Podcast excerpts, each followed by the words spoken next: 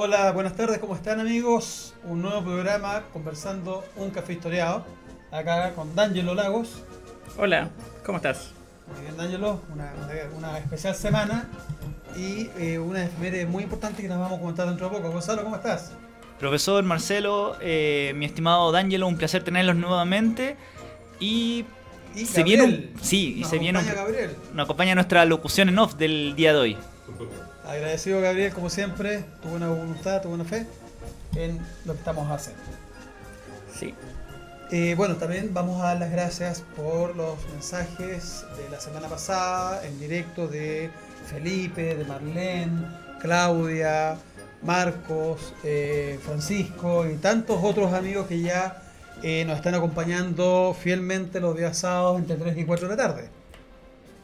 Bueno, y de la misma manera también eh, agradecer los, los buenos deseos que se entregaron a la labor de Lorena. Sí. Una pasada, hay que reconocer Tremendo, su, pero tremendo trabajo. labor. Y les quiero comentar algo. Yo en lo personal en mis redes subí un video completo de la canción de Lorena en Instagram y mucha gente me preguntó qué es lo que hacía ella y yo les fui comentando un poco. Nos fue bastante bien con esas reproducciones, así que Ah, muy bueno. Porque fue perfecto, fue muy perfecto por parte de ella el trabajo llevado a cabo la semana pasada. Bueno, Lorena es una mujer muy completa, eh, es una artista, una profesional multifacética, una cantautora, eh, perdón, una cantora, una Cantora, popular, eh, y aparte eh, que ella trabaja el tema del teatro y otras eh, artes, y lo hace siempre con un talento asombroso, y aparte que ella tiene una personalidad tremendamente agradable, ¿verdad? Y lo principal, una muy buena voluntad con nuestra Fundación Museo Guerra del Pacífico, Domingo Toro Herrera, y ella, cada vez que nosotros le solicitamos algo, ella inmediatamente nos, apoya. Así que merecido reconocimiento a nuestra querida amiga y también a los amigos del Palacio la Raíz, porque durante toda la semana nos han llegado una cantidad de felicitaciones por ese corto que hicimos, que la verdad eh, a José Antonio y a Sofía muchas gracias también. Ya, Sí, eh, gran trabajo y, y se muy les, buena invita, voluntad. se les invita a que también vayan a conocer el Palacio de la Raíz. Ellos hacen distintas actividades, como cafecitos también, eh, unas comidas, y eh, están organizando una fiesta de máscaras. Sí, eh, que lo van a comunicar en su momento, pero y una fiesta de disfraces también realizan en el Palacio de la Raíz.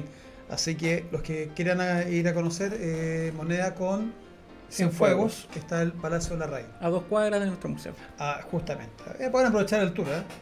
Los, los- Sí. los recibimos en el museo y después hacemos el pase para los amigos de Palacio de la Raíz.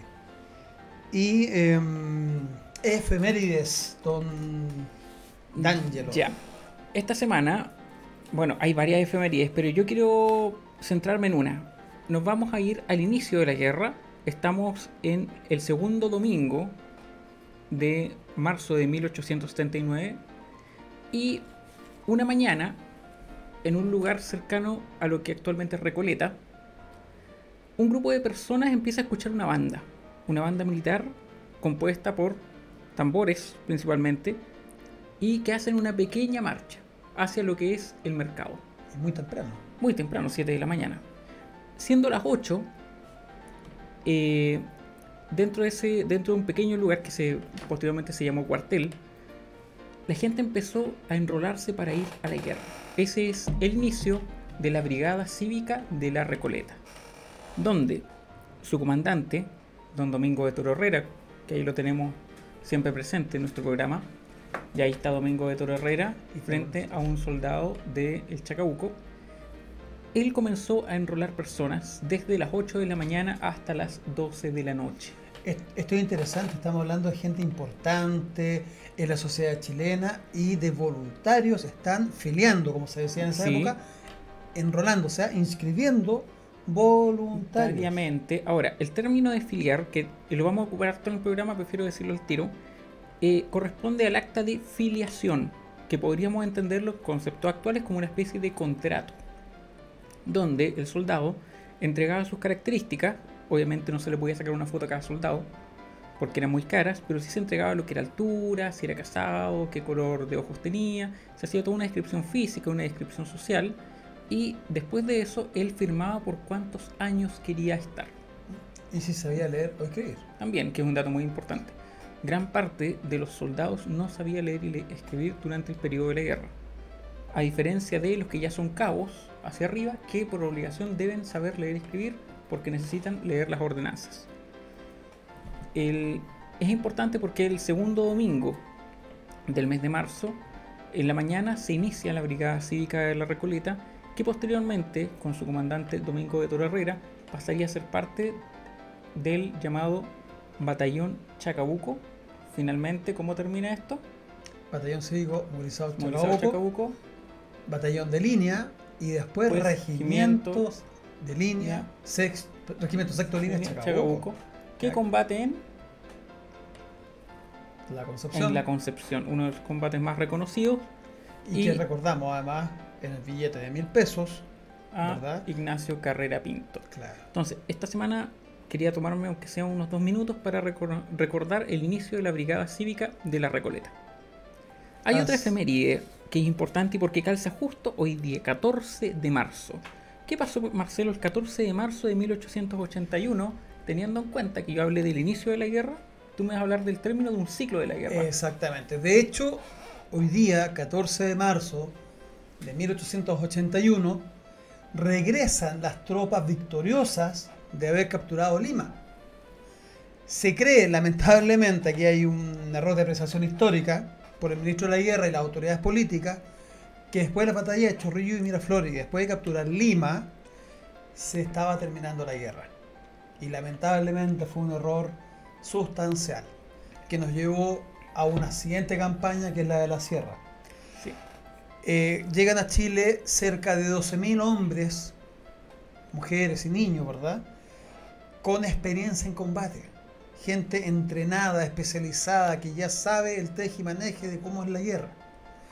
Y José Francisco Vergara, masón, tenía disputas políticas con el general Baquedano, que era católico, y la forma de sacarlo a la palestra hoy día en la televisión, ¿verdad? Eh, hay un personaje determinado que lo quieren quitar de la atención ciudadana y lo sacan del programa. En esa época, el general Baquedano había ganado la guerra y era candidato a la, a la presidencia de la República. Y José Francisco Vergara también. Y Vergara lo baja, de, lo manda a retiro, y junto con él deciden Desmovilizar, gran 12.000. parte del ejército victorioso en Chorrillos y Miraflores. 12.000 hombres con experiencia. Lo lógico sería haber esperado y haber tomado esos hombres y haber ocupado el Perú de forma completa y lo más probable es que no hubiésemos tenido la campaña de la sierra. Claro. Pero se quedan menos de 6.000 hombres en Lima. Se organizan los montoneros. Los montoneros son los eh, caudillos peruanos, generalmente altos oficiales, que van reclutando montoneros a la fuerza, la gran mayoría, como dicen las memorias de Cáceres, y forman ciertos regimientos de distintas partes del Perú y inclusive hay disputas entre ellos y se, Claro, se, se ponen a pelear entre ellos. Ya se van matando entre estos caudillos. Claro, el tema es que el regreso marca el fin de un ciclo, que es el fin de la campaña de Lima y el comienzo de la campaña de la Breña. O de la sierra, la de la sierra, estamos lo hablando los- los, los peruanos. peruanos, Siempre- claro. Yo trato de ocupar los dos términos para que nos entiendan también. Exacto. Ahora, hay un tema que es importante. Hay una, un medallón en el museo, nuestra colección, que es bastante decidor. ¿Podrías hablarnos un poco de ese medallón? El de las damas de Lima. Medallón del regreso. Ah, perdón, el- la fotografía que tenemos acá. Sí, Bueno, eh, Gonzalo recién nos compartió una, una fotografía. A cada soldado marino general que regresó en esta expedición, ¿verdad? En este término de esta campaña, se le entrega esta medalla. ¿ya? Y ustedes pueden ver que el rostro es justamente el del general Manuel Baquedano González. ¿ya? Eh, está dedicada a él como el triunfador de Lima. ¿verdad? Hasta ese momento ganó la guerra del Pacífico. Y por detrás, ahí está, dice recuerdo. eh, de la acuerdo camp- de la campaña y los años 79 al 81, Sí. ¿verdad? Ejército y, Y armada. y armada. Por lo tanto, se entiende que es una acción conjunta, ya que- cosa que nosotros hemos comentado muchas veces. Eh, este medallón es bastante extraño al día de hoy. Si bien lo recibieron todos los que llegaron, son muy pocos los ejemplares que han sobrevivido, posiblemente porque es una especie de... mm, el material es eh, níquel y se puede ver que es muy, eh, muy tosco. delicado en cuanto a materialidad pero también es muy escaso en relación de valor artístico. Sí. Una pieza netamente chilena. Que un Sí. la mayoría de las medallas se mandaron a hacer afuera. Ya, esta es una pieza Francia. Es una pieza muy buena, la verdad, y está en nuestra colección. Y ahí vemos esa hermosa fotografía que justamente cuando llegan a Valparaíso, las tropas, y le vamos a pedir a Gonzalo que haga, detenga la fotografía un segundo, y la gente se fija al centro. Se va- van a observar que al centro de la fotografía está el general Manuel Baquedano con Vergara. O Sí, sea, están los dos juntos. es una foto muy interesante, la verdad, muy, muy Sí. histórica y que muy poca gente se había dado cuenta hasta cuando hace mucho tiempo atrás hicimos las investigaciones, ampliamos la fotografía y nos encontramos Estaban con la sorpresa de que estaban los dos, eh, en su momento podríamos llamarlos archienemigos, porque la verdad Claro. es que tenían posiciones muy, muy opuestas. Y eh, una enemistad que lamentablemente se asentó desde la batalla de Tacna. Claro, que también marcó gran parte de lo que es la campaña de Lima y que posteriormente marcó inclusive lo que es la política chilena. Recordemos que el general Manuel Baquedano también eh, incursionó en la política, principalmente lo vamos a ver como eh, representante de Colchagua Exacto. en el periodo de Como 1880 senador. 1888-1891 como representante de Colchagua. Y finalmente como presidente interino de la República en el año 1891. O sea, un día 14 de marzo de 1881, perdón, hace 139. 139 años eh, se, se realiza el regreso de las fuerzas al mando del general Manuel Baquedano. González. Esto además complica, porque nos quedamos sin soldados, y se tiene que hacer una campaña, y ahí yo recomiendo que se lean, por ejemplo, dentro de los libros, a, a, seis años de vacaciones, Arturo Ya. Benavides Santos. donde a él lo comisionan para volver a Chile con una comisión, una campaña hacia los pueblos y convencer a nuevos reclutas para que se contraten, se filen y vayan a la guerra. No hay servicio militar obligatorio. No se obliga a nadie. Es un tema muy, muy importante. Inclusive los presos se les canjeaba las penas que no eran de sangre, o sea, los que no han cometido delitos como asesinato, estafa, robo, cosas por el estilo, se les canjeaba la pena para eh, por servicio en el frente, claro, durante la guerra. ¿ya? Así que hoy día 14 de marzo es muy importante y nos dimos cuenta, porque revisamos todos los medios de comunicación, que nadie hizo No, referencia. nadie hizo una referencia a este tema, pero aquí estamos. El tema es siempre valorar nuestra historia, recordar nuestro patrimonio. Y, y otra cosa Patrio. importante, ¿eh?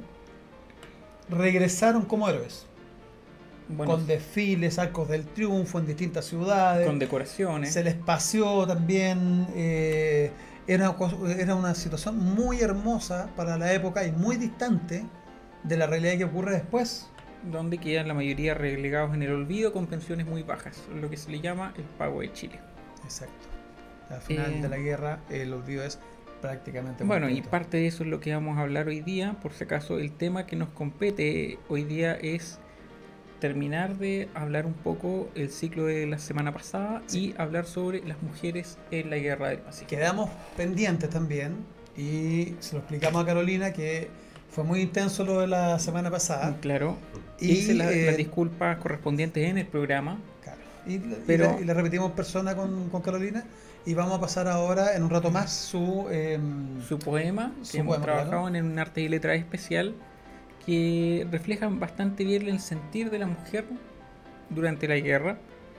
Ahora, la gracia es que la Carolina es tataranieta de un héroe de la guerra del Pacífico, ya, Abraham Sarabia. Y, eh, y vamos a retomar un tema relacionado con una campaña que tenemos. Gonzalo, tenemos, parece, comentarios. Efectivamente, profesor, hay diversos comentarios en estos momentos en las redes sociales de Tu Zona X, www.facebook.com slash Tu Zona X, ahí está saliendo el streaming de este programa. Marlene Pavés Pieratini, muchos saludos desde Peñaflor. Acá le responde nuestro amigo Gabriel Azócar, saludos vecina. Felipe Azócar, gran programa, saludos desde el Valle de la Concagua. Eduardo Parra, un gran saludo amigos, gran programa. Nuevamente Felipe Azócar Donoso, Con mucho gusto, hace un tiempo regalé al museo un libro donde se da a conocer las actividades que se hicieron en Valparaíso cuando regresaron las tropas del norte en 1881. Efectivamente, una tremenda donación como las que ha hecho Felipe, no es la única. No es la única. eh, y esperemos que no sea la última también. Eh, ¿Escuchaste, Felipe? Sí. Así que muchas gracias, amigo mío. Eh, y eh, gracias por estar atentos, por acompañarnos, darnos ánimo. Y nos acabamos de enterar, en una esas se conocen allá Gabriel con nuestra querida Marlene. Eh, se van a tomar un cafecito allá a Peñaflor. Claro. Y, eh, y bueno, también eh, Rodrigo, eh, eh, otro de nuestros amigos, el que nos hace la réplica Claro. del, del Sí, que también es de Peñaflor. Ya, Es una tierra que- bastante movida por ella. Y que era la tierra además de Ignacio Guerrero de Pinto, pues. ¿De dónde de salió Peñaflor. para ir a la guerra? De Peñaflor. De Peñaflor. Así que. Saludos a los amigos de Peñaflor. Nieto de don José Miguel Carrera. Nieto directo. Y padre de don José, eh, su padre fue José Miguel Carrera de Fontecilla, uno de los principales eh, miembros de las revoluciones en contra del gobierno de Manuel Montorres. Efectivamente, alguien estuvo haciendo las tareas bien. muy bien. Como debe ser, pues, si la historia es debe ser. Se agradece eso. Y Marcelo, nos comentaste que tenemos una campaña. Sí, eh, vamos a retomar el tema de la campaña de don José Vergara eh, eh, con su bisnieto que es eh, Héctor Villarroel y eh, nos mandaron, él se comprometió a mandarnos imágenes ¿ya? y mostrarnos el cementerio, el lugar donde está el veterano y cumplió. Es lo que vamos a mostrar ahora, Gonzalo.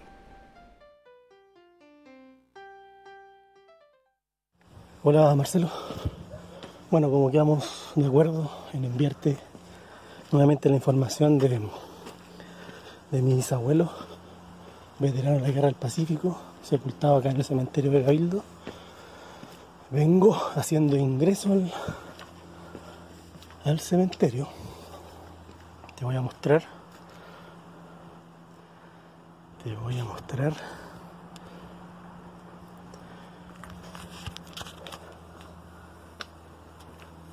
Más o menos la ubicación y nos vamos a dirigir al sector donde está la, la tumba de mi bisabuelo. Bueno, Marcelo, aquí estamos en el sector donde se ubica la tumba de mi bisabuelo, José Vergara Benavides, fallecido el 10 de julio, fecha importante también para la historia de este país, de 1937. Esta tumba data más o menos de ese año y por los antecedentes que tengo en el terremoto del 60, estas tumbas muchas sufrieron daños y se, algunas se destruyeron, quedaron con sus lápidas abiertas. Y esta lápida que tiene mi abuelo acá, que se alcanza a leer, dice a la memoria de José Vergara Benavides, ex veterano del 79, fallecido julio 10 de 1937 a la edad de 76 años. Recuerdo de su esposa y su familia. Fue puesta por eh, la familia en aquellos años del terremoto del 60 para poder eh, reemplazar la que existía, puesto que se, se destruyó con el, con el terremoto. Bueno, la idea que tuvimos juntos en ese momento fue mm, tratar de, mm, de hacer algún tipo de mausoleo y poder sacar eh, sus restos de acá y colocarlo en un lugar más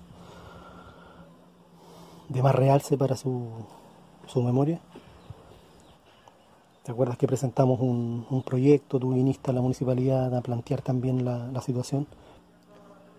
Sería bueno a lo mejor intentar nuevamente reactivar la reactivar la, solicitud que se hizo en algún momento, pero para eso necesito tu ayuda y la de, de, la- de los que se quieran sumar.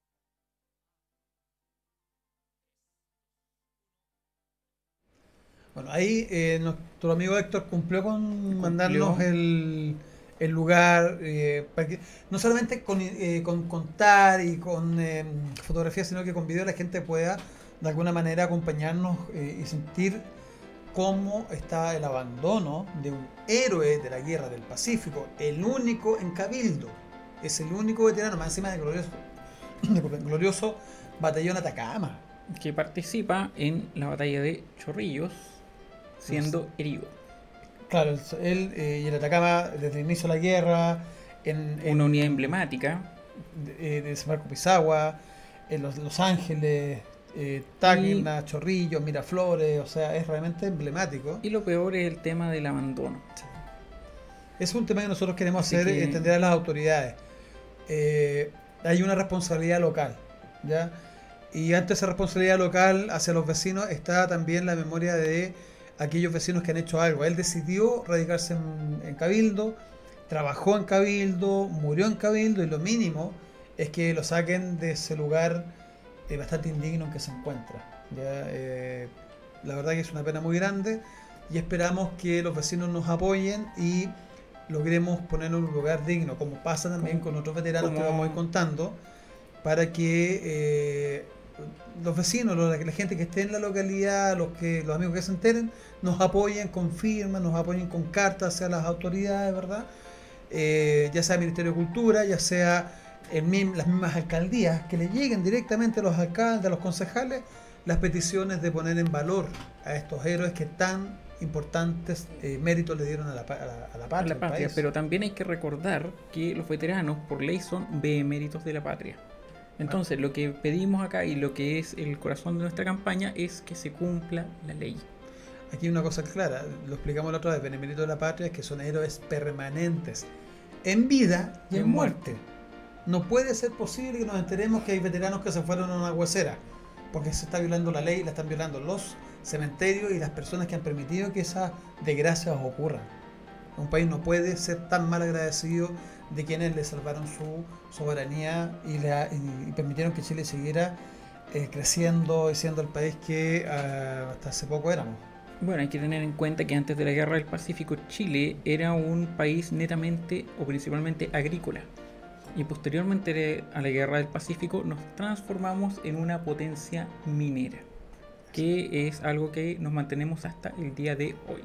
y minera y naviera. Recordemos que la compañía, la segunda compañía de vapores o de buques más antigua del mundo es la Sudamericana Vapores. Compañía Sudamericana de Primero está la inglesa y después nosotros, hasta el día de hoy. Y esa importancia la tuvieron eh, radicalmente desde la Guerra del Pacífico, eh, con los apoyos que hicieron al gobierno de Chile y eh, van creciendo como eh, compañía eh, sudamericana de Sudamericana de vapores. Vapores. Bueno, volviendo al tema que nos compete hoy día, que vamos a hablar de la mujer durante la Guerra del Pacífico, tenemos que hacer un pequeño recuento de lo que hablamos la semana pasada, donde hablábamos que habían diversos tipos de mujeres que iban a la guerra. No todas van como cantineras, como muchas veces uno cree entender al comienzo. Sin embargo, y esto es lo importante, hicimos la separación de la cantinera, que es la mujer que va reglamentada por el regimiento, que tiene labores determinadas también, y la separamos de la compañera O camarada. o camarada. La compañera o camarada es la mujer que sigue al regimiento, principalmente puede ser familiar, amante, esposa o cercano a alguno de los soldados, y ella no recibe sueldo, ella no está dentro de la orgánica del regimiento y ella se mantiene a través de labores domésticas. ¿Qué labores domésticas? Las labores domésticas principalmente eran lavado, planchado, costura. También tenemos en apoyos en algunas eh, cosas menores, como por ejemplo lo que es el rancho. Sin embargo, y aquí tenemos que hacer eh, la acotación, el rancho era garantizado por un servicio aparte que tenía cada regimiento. No era como que cada soldado, cada grupo de soldados hacía su comida. Claro, aquí hay que hacer la diferencia con los aliados que tienen un servicio distinto. Por un hecho súper determinado, ¿te acuerdas, D'Angelo? Claro, hay que pensar que en la primera campaña, dentro de, si uno lo puede leer, para que vean que no es invento mío ni de nosotros, en el Boletín de la Guerra del Pacífico, cuando se habla de después de la Batalla de Dolores, se dice que el ejército chileno captura el servicio completo de las baterías de cocina del ejército peruano, Utilizadas por los chinos. que eran, en- que eran entregadas por 100 chinos que fueron también liberados por el ejército chileno. Entonces, ahí nos damos cuenta que posteriormente a la campaña de Tarapacá, Perú perdió sus elementos de cocina. ¿Y qué es lo que hacen?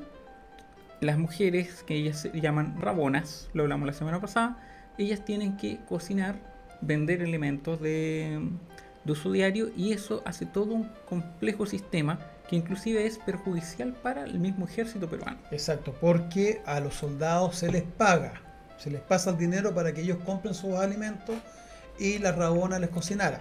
Pero, y también lo tenemos registrado y lo comentamos en un capítulo anterior, Sí. viene la especulación. Oficiales son denunciados por ir antes de que los soldados vayan a comprar los alimentos, las rabonas las compren, se van antes a hablar con los comerciantes, les compran los elementos y después los revenden a precios bastante más caros, perjudicando a su nación. Y eso tiene un nombre tremendamente feo. Claro, hay que pensar que todos esos detalles uno de repente tiende a tomar la historia, a leer grandes batallas, a leer los libros muy desde arriba, pero a veces son esos pequeños detalles los que van Influyendo. mostrándonos cómo fue la realidad de la guerra. Y también hablando de las realidades de la guerra y posteriormente a ellas, necesito igual hacerte una pregunta. Una cantinera, una mujer que participó en la guerra con de repente 5, 7 acciones, ¿qué pensión tenía? bajísimas en comparación a la de los hombres. Cuando, ojo, caso ahí, por ejemplo, tenemos el, la- el primer documento que mostró Gonzalo, es eh, la recta de comisario del cuarto, cuarto de línea, donde aparece la, una la cantinera, Josefa Herrera. exacto. Y, es- y ella aparece y ella recibe pensión y recibe reconocimiento y medallas porque está registrada. Ocurre, con el caso de la carta que se leyó la semana pasada, la María Quiteria, que ella no alcanzó, si bien fue invitada a participar, fue invitada por el comandante de la unidad, no alcanzó a ser registrada y tuvo que mendigar posteriormente una, Una pensión, de gracia. Ahí podemos ver que, por ejemplo, un soldado con una acción, aproximadamente, ¿cuánto sería su pensión, Marcelo? Un Eh, soldado con una acción está cerca de los 80 pesos. 80 pesos a 150 pesos. Sí, dependiendo del tipo de soldado, si era infantería, caballería Claro. artillería. Pero la mujer, 15 pesos. hay una diferencia sustancial donde en vez de premiarla, se le castiga. Y además hay que reconocer que muchas de ellas tenían 5 o más acciones. Bueno, ahí tenemos justamente dos eh, reconocimientos de pensiones. De la ley de las leyes Claro. Irene Morales justamente está ahí, ¿verdad? y la otra eh, ley es de Ahí está Juana López. Juana López. Y las dos, lamentablemente, Son por 15, 15 pesos. pesos. ¿Cómo se equivaldría eso en dinero actual? Mira, te voy a dar la explicación. Un kilo de carne costaba 5 pesos. Según Francisco Vidal Gormaz, la ciudad de Iquique, año 1880, Claro. por si acaso. Hoy día un kilo de di hasta la carne, 7 lucas. Una carne. O sea, como 50 mil pesos le daban mensual. Tirando, Ah, pero- tirando muy para arriba, sí, yo creo que un poquito menos. Un poquito menos, 35 Pero o ta- 50. también hay que recordar algo, que las pensiones no recibían un incremento como lo que llamaríamos ahora Un, ra- IPC. un reajuste, claro. No, no tenían un reajuste. ¿Y qué pasaba? Después de la guerra del Pacífico fue el auge salitrero, fue la guerra civil del 91 y después el super auge salitrero. Y después el de- Entonces- el declave. Entonces, ¿qué ocurre? Las pensiones se van quedando prácticamente iguales. ¿Cuál era la forma que tenía el, el gobierno y el ejército para subir las pensiones? Era ascender a los veteranos. Le dan un grado Ascenso más. simbólico y así podían subir la pensión. Por eso vamos a ver que el último veterano, ¿con qué grado murió Marcelo? El de general, el Orellana, del año 67. Murió como Era general. cocinero y terminó como general, producto de la antigüedad, los años, y por esos años de vida él fue ganando mayor antigüedad hasta reconocerse su grado de general. Lo mismo le pasó al último sobreviviente de la Esmeralda, Wenceslao Vargas, que que, fue como- recibiendo como vicealmirante. y recordemos que estuvo olvidado y también casi mendigo. Sí, entonces también aquí vamos a ver primero una gran injusticia y que la vamos a ver reflejada posteriormente cuando contemos un poco más en detalle cómo fue la vida De de, mujeres. de, vamos a hablar de principalmente dos cantineras y una compañera. Pero antes de eso, yo creo y tengo el deber de, de decirlo, que la semana pasada quedamos en deuda Sí. con un poema. Tenemos que cumplir. Tenemos que cumplir y pedir las disculpas en el momento, las reitero en este momento también. Y el poema de Carolina sobre las cantineras, que es nuestro arte y letras especial de esta semana. eh, te- tengo que comentar que fue un regalo especial de Carolina con su madre, ¿verdad? La, eh, nuestra querida amiga Marlene habló con su hija y ella se motivó inmediatamente. Hace, eh, realiza el poema muy inspirada por la historia familiar de Abraham Sarabia, ya que estuvimos detrás de su historia por casi más de cinco años. Y es uno de los que lamentablemente logramos encontrar su información y lamentablemente hoy día están en una huesera totalmente perdido. Siendo un alto oficial, siendo un gran empresario, siendo un voluntario y, eh, Y finalmente, y au- y autoridad. autoridad de Walkie. Eh, Claro. era, era regidor, entendiéndolo en el concepto actual, concejal de la comuna de cuando Vamos a hablar, yo creo, un día podría. Vamos a invitar, de Mar- hecho, Marlene, su a hija, sí. un par de descendientes veteranos para que ellos nos vayan contando Nos historia que- y ustedes también puedan apreciarla y sentirse eh, beneficiados con esta Y conmovidos, son historias de vida también. Sí. Así que vamos a hablar de y letras dedicado a las cantineras.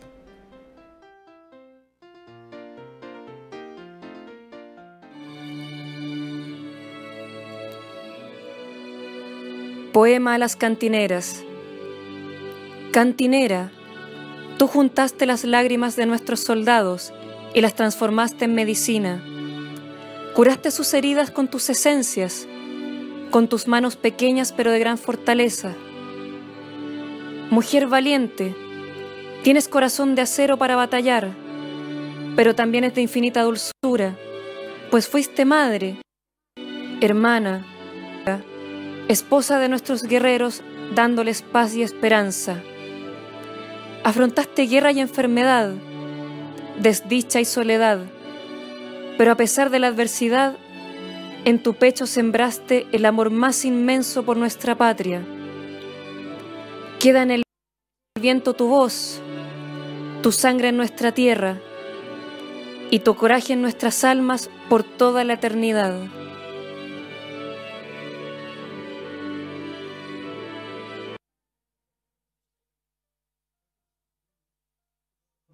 Todo cortado. Bueno, agradecemos el, el poema. Ahí, Oh, Tuve unos problemas técnicos, pero sí, bueno, eh, lo vamos a subir a Instagram para que podamos apreciarlo todos. Gran poema, agradecemos mucho a Carolina, también a Marlene. Sí. Y principalmente quiero, como palabras finales sobre el tema, es que me conmueve cómo la gente, a pesar de que han pasado 140 años de la guerra, aún hace cosas. Aún está ahí la guerra del Pacífico, está dormida, pero no se ha olvidado. Exacto. Y esto- estos aportes de nuestros amigos José Tomás, Lorena, los amigos del Palacio de la Raíz, Carolina, Carolina. Marlene. Y son aportes civiles, también Bueno, tenemos ojo, que ah, reconocer. Marlene es nuestra cantinera también del museo, porque Es ella cantinera oficial de va con su traje y nos apoya en las actividades. ¿ya? Eh, o sea, no es solamente de la palabra hacia afuera, también es con acción. ¿Qué tenemos por ahí, Gonzalo? Sigue los posteos en estos momentos, mis estimados, a través de las redes sociales de Tu Zona X. Perdón que tenía los audífonos, por eso sonó esa pequeña interferencia. Ahora sí. Tenemos en estos momentos el posteo de Roberto Francisco Zagalahumada. Saludos a Marcelo, buen programa. Eduardo Parra. Y no olvidar al Vapor Itata y su labor en la Guerra del Pacífico. Y Paulina Dinamarca. Hola amigos, aquí viendo el programa. Excelente tema el de las cantineras. Gracias Marcelo y Tañero. Bueno, muchas gracias. Voy a ir por parte. Primero, el vapor y tata da para un programa. Completo. Yo creo que ya acercándonos a mayo, obviamente poniéndonos en el modo del antiguo mes del mar, que ya casi no se celebra, vamos a hablar, pero no de los buques. Estamos acostumbrados a hablar de los buques de guerra. Claro, ojo, Hablar pero de el, la- el Itata es el Titanic chileno. Sí, ¿ya? Ahí hay una historia muy ahí vamos a interesante. trabajar el tema y queda para largo. y que tiene que ver también con la historia sí. familiar de nuestro querido amigo Eduardo. Gracias Eduardo por recordar el Itata y eh, él también es descendiente de Veterano Veterano. 79. Paulina, muy agradecido también, tú nos sigues todos los sábados también. Y eh, nos apoya constantemente en nuestro WhatsApp de los veteranos 79. Gonzalo, ¿alguien más? Sí, Habla. Efectivamente, siguen los posteos en estos momentos en nuestro streaming. Agradecemos la sintonía que estamos teniendo en esta ocasión. Marlene Pavés Pieratini, qué hermoso poema. Y Claudita Cardosa Agüero, hola, aquí desde Maipú. Un cariñoso abrazo, no me los pierdo. Gracias Claudia, Marlene. Sí. Y Claudia, acuérdate que tienes que pasar al museo a buscar lo que restauró eh, D'Angelo, que es una buque familiar, eh, una versión de la Esmeralda, buque escuela, que ya está lista. ¿eh? Está listo, claro, hay que ir a buscarlo. Eh, continuando con el tema y obviamente entregando los agradecimientos que corresponden, continuamos hablando del tema de las cantineras. Ya las separamos, qué son las cantineras, qué son las camaradas. Claro. Pero también habían otras mujeres que participaron en lo que se llamaba el esfuerzo de la guerra y que no son muy reconocidas. Y cuya participación es vital para el desarrollo, especialmente de la parte de salud y recolectar elementos bélicos. Claro, vamos a tener primero un- una gran cantidad de enfermeras. Las enfermeras no son muy reconocidas, hay que pensar que el primer curso de enfermeras en Chile se hizo en el año 1905 a- con el doctor Moore. Dato, Y, dato ¿ah? muy extraño. Y el O sea, la- primer curso de enfermeras de guerra, que lo hizo de hecho la abuelita de eh, Solange Bertolo Condel, nuestra querida amiga que es descendiente directo de Carlos Condel, fue por los años treinta y tantos. en Entonces, 1930 y tantos. Esto quería decir que las enfermeras en la época de la guerra no poseían ningún tipo de educación formal sobre el tema. Voluntariado, Puro era voluntariado. voluntariado. También tenemos en este caso eh, las que apoyaban a la Cruz Roja, que es muy importante eso, entregando principalmente ya era labores o donaciones. Actividades. Muchas mujeres apoyaban el esfuerzo de la guerra entregando o recolectando donaciones. Como por ejemplo, Elvira Zarratea de Ramos, Sí, que la tenemos acá, eh, es un óleo que fue regalo también al museo de una de nuestras colaboradoras y en base a una litografía de 1879 donde Elvira es una de las primeras que forma la Cruz Roja Internacional, chilena internacional. Ahí, la puede ver tenemos. la imagen. Fíjense, tiene el logo de la Cruz Roja, el emblema de la Cruz Roja, la típica capa que hemos visto en, Sí, en ella, y además tenía en sus manos un plato lleno de monedas. claro. Está ahí en una actividad de colecta. Eh, por si acaso, la fuente de esa imagen es La Guerra Ilustrada, publicada durante la guerra. que se hicieron nueve números, de los cuales tenemos nosotros siete de los nuevos, de los nueve, perdón, y son objetos tremendamente difíciles de conseguir. escasos y- muy escasos. y bellamente ilustrado. También vamos a tener rápidamente, vamos a hablar de un grupo de mujeres que también es poco reconocido y que, ocupando el término de la época, se llaman arsenaleras. Arsenaleras actualmente se le conoce a la mujer que trabaja principalmente en un quirófano. Sin embargo, en el periodo de la guerra, la mujer que trabaja como arsenalera era la mujer que trabajaba en el arsenal de guerra. Esta mujer, y es importante reconocerla, es la que trabajaba en la maestranza de Santiago y producía las balas que se hacían en el país. Ojo, no solamente entendamos balas, sino que todo tipo de proyectiles. Todo tipo de proyectiles, tanto para la armada, artillería. en nuestra fundación museo tenemos un extraño ej- ejemplo de estos proyectiles que inclusive está fechado con 1880 de Claro. producción nacional. maestranza de Santiago. Y eh, junto con ellas también tenemos a nuestra querida Emilia Toro Herrera, que junto con otras damas de sociedad se, con- se reúnen, realizan, por ejemplo, fiestas. Yo siempre pongo el caso de lo que el viento se llevó. ¿ya? Claro. Cuando se hace una gran fiesta para reunir fondos, acá se hizo también. Exactamente se lo hizo en- mismo. En, la realidad. Y eso permitía que la gente que asistía ponía cuotas para eh, ayudar, por ejemplo, al asilo de la patria y otros. Y el lo que se le llamaba el esfuerzo de guerra. Exacto. Y para eso ya en la semana pasada escuchamos el, el poema publicado en el Pequén que hablaba sobre los asilos de la patria, donde las mujeres que quedaban de- desposeídas o desprotegidas por falta de recursos, terminaban en asilos donde criaban a sus hijos y los educaban. Estos asilos eran producto de este esfuerzo de la guerra y eran patrocinados no por el Estado, sino por donaciones de particulares. Era la sociedad organizada porque el Estado no tenía las capacidades de poder cubrir esta, todas las necesidades necesidades. de la guerra. Entonces, hoy día queríamos hacer ese breve recordatorio de las enfermeras, de las mujeres que trabajaron en beneficencia, de las arsenaleras de la maestranza y principalmente de las viudas desprotegidas y huérfanas Claro. que produjo la guerra. Y ojo, acuérdate también que están las mujeres que son las madrinas, como fue lo del Huáscar, o de monumentos.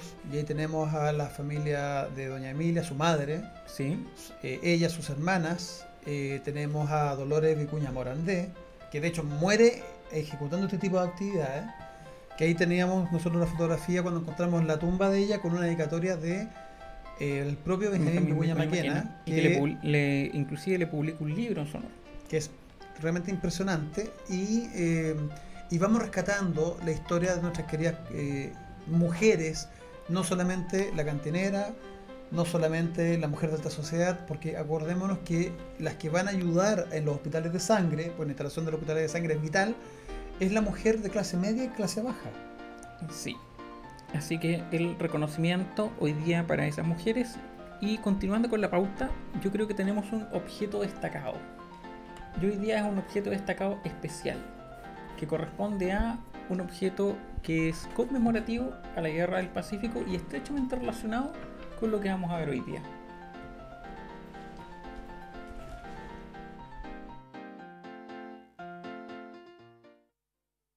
Bienvenidos a nuestro espacio, el objeto destacado del museo.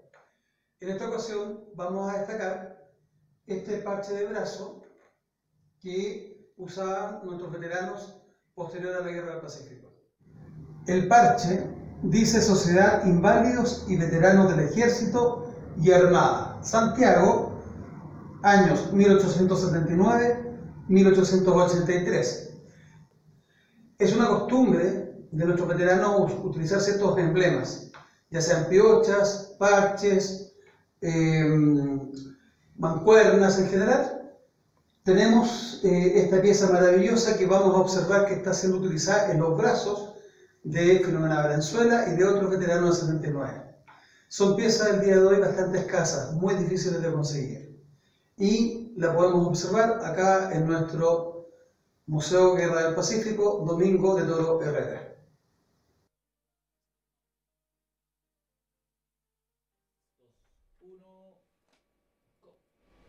Bueno, esta es una pieza muy hermosa que, la- que está en nuestra colección, muy rara además, eh, este tipo Sí. de, de parches, que la verdad que por mucho tiempo no sabíamos cómo se ocupaba hasta que aparecieron las fotografías. Sí, vamos a ver después quién ocupó uno de esos parches. Oye, D'Angelo, hablando de- de- del estudio de las fotografías, lo que creo que es súper importante, podamos comunicárselo a, la- a los auditores. Bueno, esta es una exclusiva que tenemos, está muy fresca, o sea, esto lo encontré ayer en la noche. Porque le, le estás dando identidad. Claro, Cuéntanos. en las fotografías de Antofagasta que fueron tomadas en julio de 1869, vemos que existen dos fotografías del regimiento segundo de línea.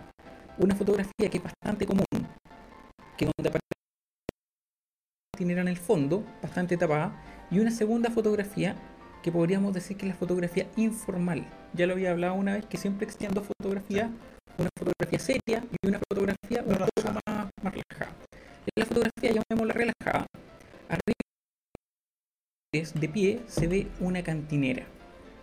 La cantinera del segundo de línea, después de hacer un análisis con una fotografía de, de una cantinera del segundo de línea sobrevivió y se fue a sacar la foto en el año 1929, a conocer que es María Quiteria Ramírez. La cantinera de la carta de la semana pasada. Claro, ahí podemos ver que se ve fotográficamente hasta ayer nadie sabía que, que era ella la persona que estaba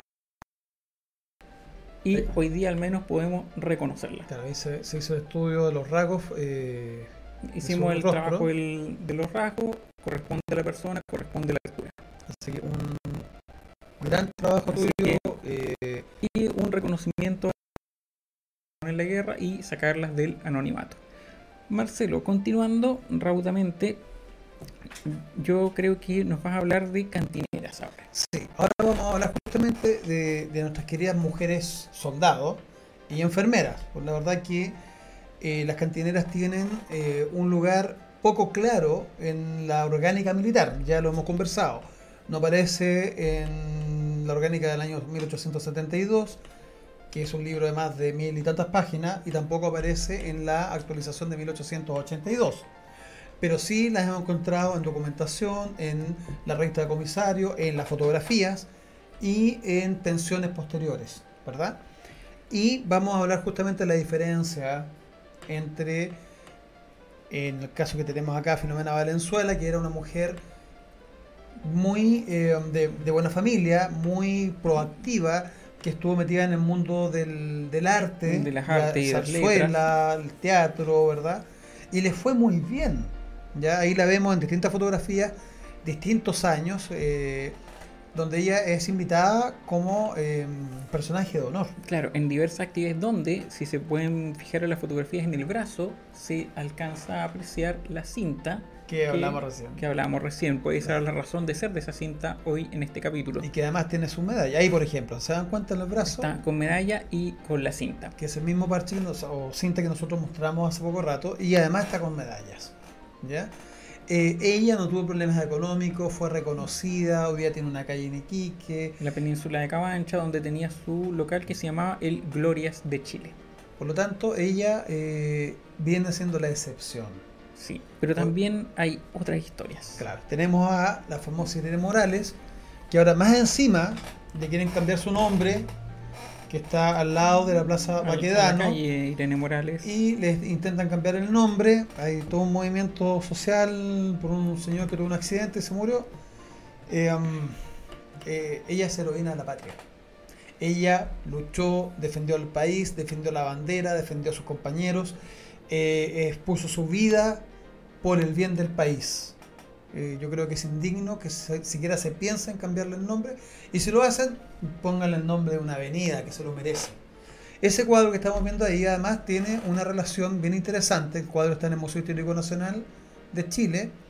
Y ella tenía una amistad con Domingo de Toro Herrera. Ese cuadro es, era parte de la colección de don Domingo de Toro Herrera. Exacto, y eh, habla de esta, esta amistad, esta, esta preocupación que Don Domingo siempre tuvo hacia su gente, hacia los soldados y hacia el pueblo chileno.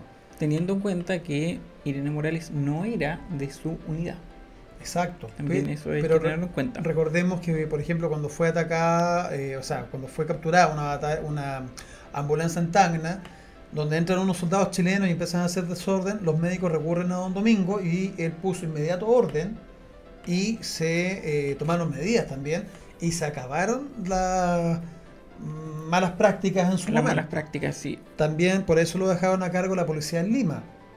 Claro, y después tomando diversos cargos dentro de la administración chilena en nuestro país al finalizando la guerra. Y siempre preocupado del bienestar de la sociedad, Claro.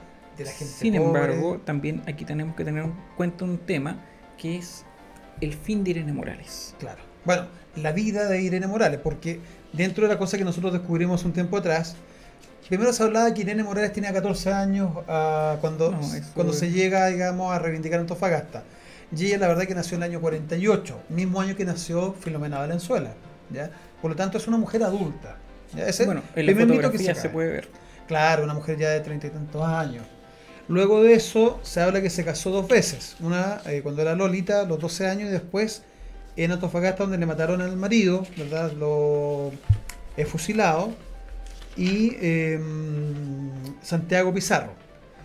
Pero también, con nuestras investigaciones, eh, hace un tiempo atrás descubrimos que ella se casó con Alfredo Cisternas. ¿ya? ¿Dónde se casó? Tercer matrimonio Eso es lo importante. y se casó en Lima, ciudad en la que él además fue víctima de una enfermedad y fallece. ¿ya? Y esto por supuesto que tiene que haber perjudicado su ánimo y nuestra querida y valerosa sargento, porque ella fue- además fue ascendida al grado de sargento, termina con una enfermedad bastante triste, ¿verdad? Con cirrosis y fue recogida de la calle, llevada a un hospital, eh, sufría pulmonía. Murió en el Hospital San Borja. En 1890, completamente sola y abandonada. Sí. Eh, si algún día podemos hacer un arte y letra especial sobre eso, existe un poema de Juan Rafael Allende que se dedica justo a la tumba de Irene Morales. Le vamos a pedir a Lorena que nos eche una manito con la lectura Bueno. de, la, de la carta. Ahí hablamos de dos cantineras, pero también yo quiero hablar y tomarme un tiempo para hablar de una compañera, la cual se llama Dolores Rodríguez Fuentes. Vamos a aclarar la historia real de, de esta niña porque hay, la, la hay presentan. mucho mito y mucha, hay muchos mitos y pocas realidades ¿Cómo la presentan hoy día? como cantinera. Y ella no inició como, can- como, disculpa, como Mm, cantinera. No, ella no es cantinera, pero vamos a hablar rápidamente. Dolores Rodríguez nace en el año 1860 en un lugar llamado Rungue, cerca de Yayay y Montenegro. Eh, se enamora de un soldado del regimiento Zapadores, lo acompaña hacia Antofagasta, Pisagua, la, a Dolores y participa activamente en la batalla de Tarapacá Pero siendo compañera. Como compañera se dedicaba principalmente a labores de lavado de ropa a tropa y oficiales. que era una labor reconocida y que le permitía a ella sostenerse Sí, como compañera o camarada. Y durante la batalla de Tarapacá, su pareja, no estaban casados, fallece. Ella toma el fusil de su pareja y comienza a disparar. Posteriormente, toma varias caramayolas, cantimploras, y baja hacia la quebrada, recoge agua y se la entrega a los soldados. Una labor muy valiente. Y fue herida, tengo entendido, ¿no? Sí, tras una segunda, por lo que se puede entender en la fuente, vuelve a buscar agua y es herida en una pierna. Ahí el comandante Ricardo Santa Cruz habla de ella y ¿qué es lo importante? Que Ricardo Santa Cruz posteriormente habla en qué términos estaba Dolores Rodríguez. Ahora, tenemos una carta de Ricardo de Santa Cruz, podría leerla ahí nuestra voz en off oficial del programa. Gabriel. Anda ebria diariamente y se ha hecho camarada de todos los ejércitos. Después del combate se trató de atenderla como merecida, pero repudiada por los mismos soldados. He visto con pesar que no tiene cura. Actualmente está enferma en este pueblo, Iquique, y viste un traje extravagante. No es cantinera ni puede serlo. Ahí están las palabras de Ricardo Santa Cruz. Demostrando que él como comandante del Zapadores eh, demuestra que ella no es cantinera. Sin embargo, y aquí es donde la fuente comienza a seguir, y lo podemos ver inclusive en el Boletín de la Guerra del Pacífico, se habla de la historia de Dolores Rodríguez y que fue ascendida a sargento. Sin embargo, podemos ver que no ha aparecido en ningún tipo de orgánica militar. Por lo cual podemos decir que hasta ahora eso solamente serían palabras al viento, promesas de la época de la guerra, pero dentro de los temas eh, regulados no se ha encontrado información de Dolores Rodríguez dentro de un regimiento. Pero se encontró pago de una pensión. Lo que sí se está viendo ahora, estamos trabajando ver el pago de la pensión que menciona ¿Por qué fue? Nicanor Molinare en el año 1911 y también algo importante es su fecha de fallecimiento. Ella fallece en a los 81 años, bastante anciana, y su certificado de defunción dice María Dolores Rodríguez Fuentes, Exacto. Hija, no reconocida por el tema de su padre. Anselmo Fuentes. Esa es la historia de Dolores Rodríguez, la cual seguimos investigando. Esperamos llegar hasta el último de la historia y ver si tiene descendencia. Que esta es una investigación que va a seguir además. Va a seguir y al momento que tenga nuevos antecedentes los voy a dar oportunamente dentro del programa. Lo que queda claro es que no era cantinera en Tarapacá y eso es muy importante. Vamos a pasar a un tema interesante que es una donación que estamos recibiendo nuestro querido amigo Omar Pulgar desde Iquique. Iquique.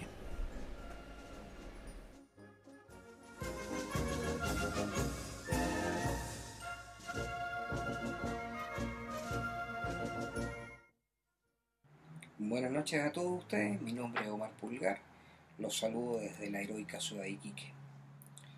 Eh, como parte del equipo gestor, tengo el honor de poner a disposición del Museo Domingo Toro una de las réplicas de medalla de la campaña de Lima 1881 para tropa con sus respectivas barras de Chorrillo y Miraflores. Esta hermosa medalla es un trabajo de dos años de búsqueda histográfica, perdón, eh, junto a dos grandes amigos, Enrique Cáceres y Roberto Sagalomada. La génesis está en una búsqueda personal de poder tener la medalla que usó y lució mi tatarabuelo en 1924 por la tercera campaña de la Guerra del Pacífico. Como mencioné, luego de dos años de búsqueda histográfica, en la cual debo agradecer al museo por su material expuesto en la web, que nos permite poder caracterizar y darle cuerpo a través de empresas medal. Esta medalla va a ser rifada en el mes de marzo a beneficio del Museo Domingo Toro y los invito a todos a participar y estar pendientes porque este es el primero de cinco proyectos que tenemos para todas las medallas de la Guerra Pacífica. Un grato saludo nuevamente a todos y a cada uno de ustedes. Buenas noches. Bueno, Mar, muy agradecido. La medalla va a quedar de nuestra. Bueno, dijo que era en marzo, pero lo vamos a ver más adelante porque estamos todavía para programar el tema y aún no nos llega la medalla. Pero y viene, la, viene contingencia camino. también. Claro. Eh, se hace la invitación a los amigos que nos quieran donar o dejar en como dato objeto en nuestro museo, encantado en recibirlos. Y eh, bueno, este Conversemos un café historiado pasó volando. Sí, bastante rápido y bastante tema. Y obviamente queremos invitarlos la próxima semana desde las 15 horas por tu zona X. Y obviamente que nos visiten en nuestra página web www.guerra del Pacífico 1879 en nuestro Instagram Museo Guerra del Pacífico y en nuestro Facebook Fundación Museo Guerra del Pacífico Domingo de Toro Herrera y obviamente en nuestra sede ubicada en Cienfuegos 50B Metro Los Héroes.